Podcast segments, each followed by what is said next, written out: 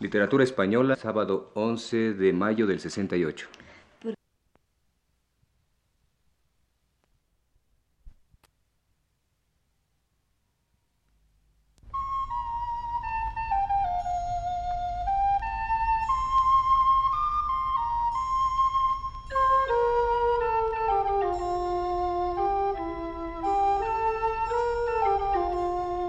Señoras y señores, les ofrecemos el programa Literatura Española, que prepara para Radio Universidad el profesor Luis Ríos.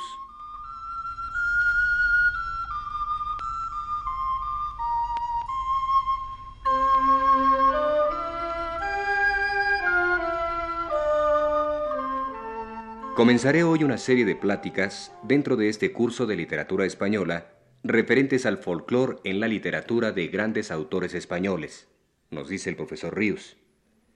En esta ocasión trataré concretamente, siguiendo sobre todo el trabajo del cervantista Ricardo del Arco y Garay, de la presencia de los bailes populares en las obras de Cervantes.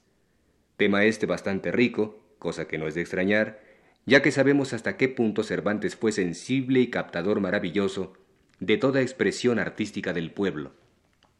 En varias novelas de Cervantes se alude al zapatear, aunque parece ser que, a diferencia de lo que hoy entendemos por ello, zapatear se llamaba, según Covarrubias escribió en su Tesoro de la lengua castellana, bailar dando con las palmas de las manos en los pies, sobre los zapatos, al son de algún instrumento. Y el tal, añade Covarrubias, se llama zapateador. Zapatetas los tales golpes en los zapatos. Este zapatear antiguo subsiste hoy, desde luego, en varios bailes populares españoles, y es incluso un adorno que utilizan los bailarines flamencos dentro de lo que hoy propiamente llamamos zapateado, y que es dar golpes de punta y tacón sobre el tablado. Sancho Panza, al decir suyo, era diestro zapateador, ya que después de haber danzado Don Quijote en el sarao de don Antonio Moreno, había quedado molido, por lo que Sancho le advirtió. Digo que si lo pensáis, que estáis engañado. Hombre hay que se atreverá a matar a un gigante antes que hacer una cabriola. Si hubiérades de zapatear, yo supliera vuestra falta, que zapateo como un gerifalte, pero en lo de danzar no doy puntada. Una de las varias escenas de baile popular que hay en las obras cervantinas la encontramos en su comedia La entretenida. Entran en ella los músicos y el barbero, cantando al son de este romance. De los danzantes la prima es este barbero nuestro, en el compás acertado y en las mudanzas ligero. Puede danzar ante el rey, y aqueso será lo menos, pues alas lleva en los pies y azogue dentro del cuerpo. Anda, aguija, salta y corre, aquí y allí como un trueno. Adóranle las fregonas, respétanle los mancebos. Baile ese que interrumpe uno de los personajes de la comedia, o caña, más afecto a otro tipo de danza, la seguidilla concretamente, diciendo Óiganme, pido atención. No gusto de estos paseos, de este dar coces al aire y puntapiés a los vientos. Toquen unas seguidillas y entendámonos, y advierto que se juegue limpiamente y sepan que no me duermo. Entonces los músicos cantan una glosa de la conocida canción Madre la mi madre, guardas me ponéis, que si yo no me guardo, mal me guardaréis. Y al son de la seguidilla vuelven a bailar, aunque interrumpidos por el remilgoso caña a cada momento, que protesta por las audacias sensuales que bailadores y bailadoras, a juicio suyo, usan, desarrollándose de esta manera la escena. Dicen que está escrito, y con gran razón, que es la privación causa de apetito. Crece en infinito encerrado amor. Por esto es mejor que no me encerréis, que si yo no me guardo, mal me guardaréis. Ya les he dicho que bailen a lo templado y honesto, que no gusto que se beban de las niñas el aliento. Por vida del sol acayo que nos deje, que aquí haremos lo que más nos diere gusto. Bailen, después nos veremos. Es de tal manera la fuerza amorosa que a la más hermosa la vuelve en quimera. El pecho de cera, de fuego la gana, las manos de lana, de fieltro los pies, que si yo no me guardo, mal me guardaréis. Tampoco a mí me contentan estas vueltas ni floreos, que se requiebran bailando, pues son requiebros los quiebros. Señores lacayos, vayan y monden la asa y déjennos. Musiquillo de Moatra, canta y calla, que queremos estar aquí a tu pesar. Está bien dicho, cantemos. Quien tiene costumbre de ser amorosa, como mariposa se va tras la lumbre. Aunque muchedumbre de guardas le pongan, y aunque más propongan de hacer lo que hacéis, que si yo no me guardo, mal me guardaréis.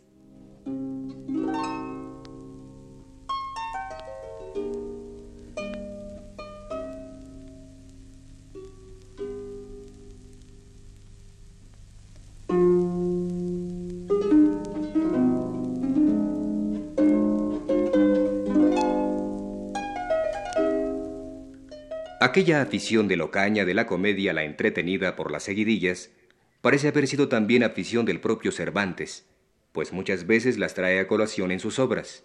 Anota del Arco y Garay que al comenzar el siglo XVI se había hecho popular en España alguna cancioncilla satírica, anónima como casi todas, que con música también anónima corrió por esos mundos en boca de nuestros soldados, mas quedóse luego olvidada.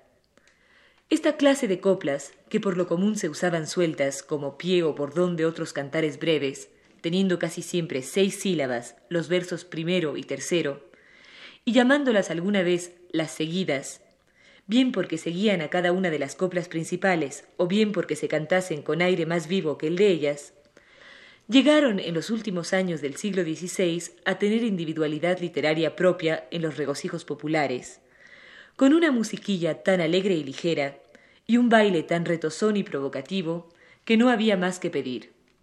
Cervantes las cita en Rinconete y Cortadillo. Porque Monipodio le había rogado a la gananciosa que cantase algunas seguidillas de las que se usaban.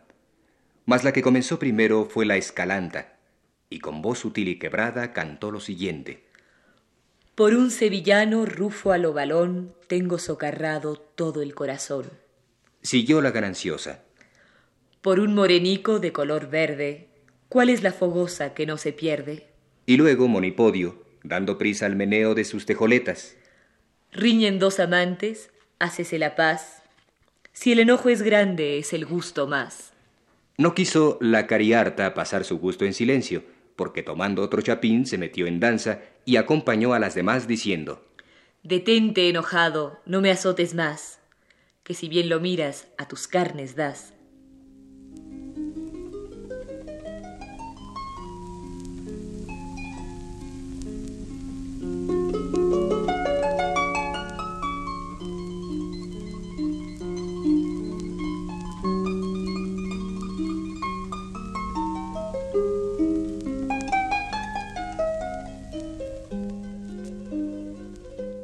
Aunque la acción de Rinconete y Cortadillo que hemos recordado acontece en 1589, bien podría ser que entonces las seguidillas no se cantasen separadas de otras canciones, como se cantaban en 1606 y en 1597, según otras referencias de Cervantes.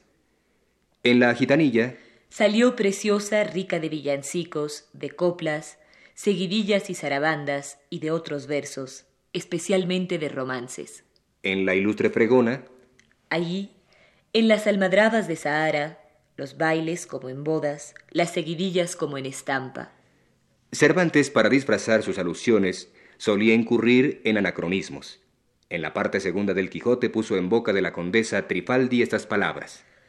Pues que, cuando se humillan a componer un género de verso que en Candaya se usaba entonces, a quien ellos llamaban seguidillas, allí era el brincar de las almas, el retosar de la risa, el desasosiego de los cuerpos y finalmente el azogue de todos los sentidos.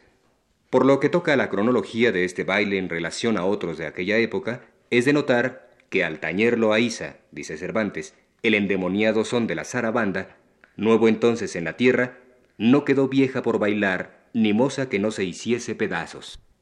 Luego, al cantar él mismo coplas de las seguidas, no bailaron ni las mozas ni las viejas, lo cual denota que era reciente su invención y no se había popularizado.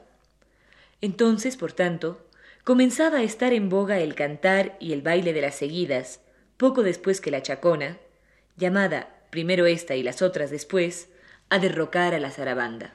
Pero ya será la semana próxima cuando hablemos de estos otros bailes populares que Cervantes nos dejó registrados en sus obras.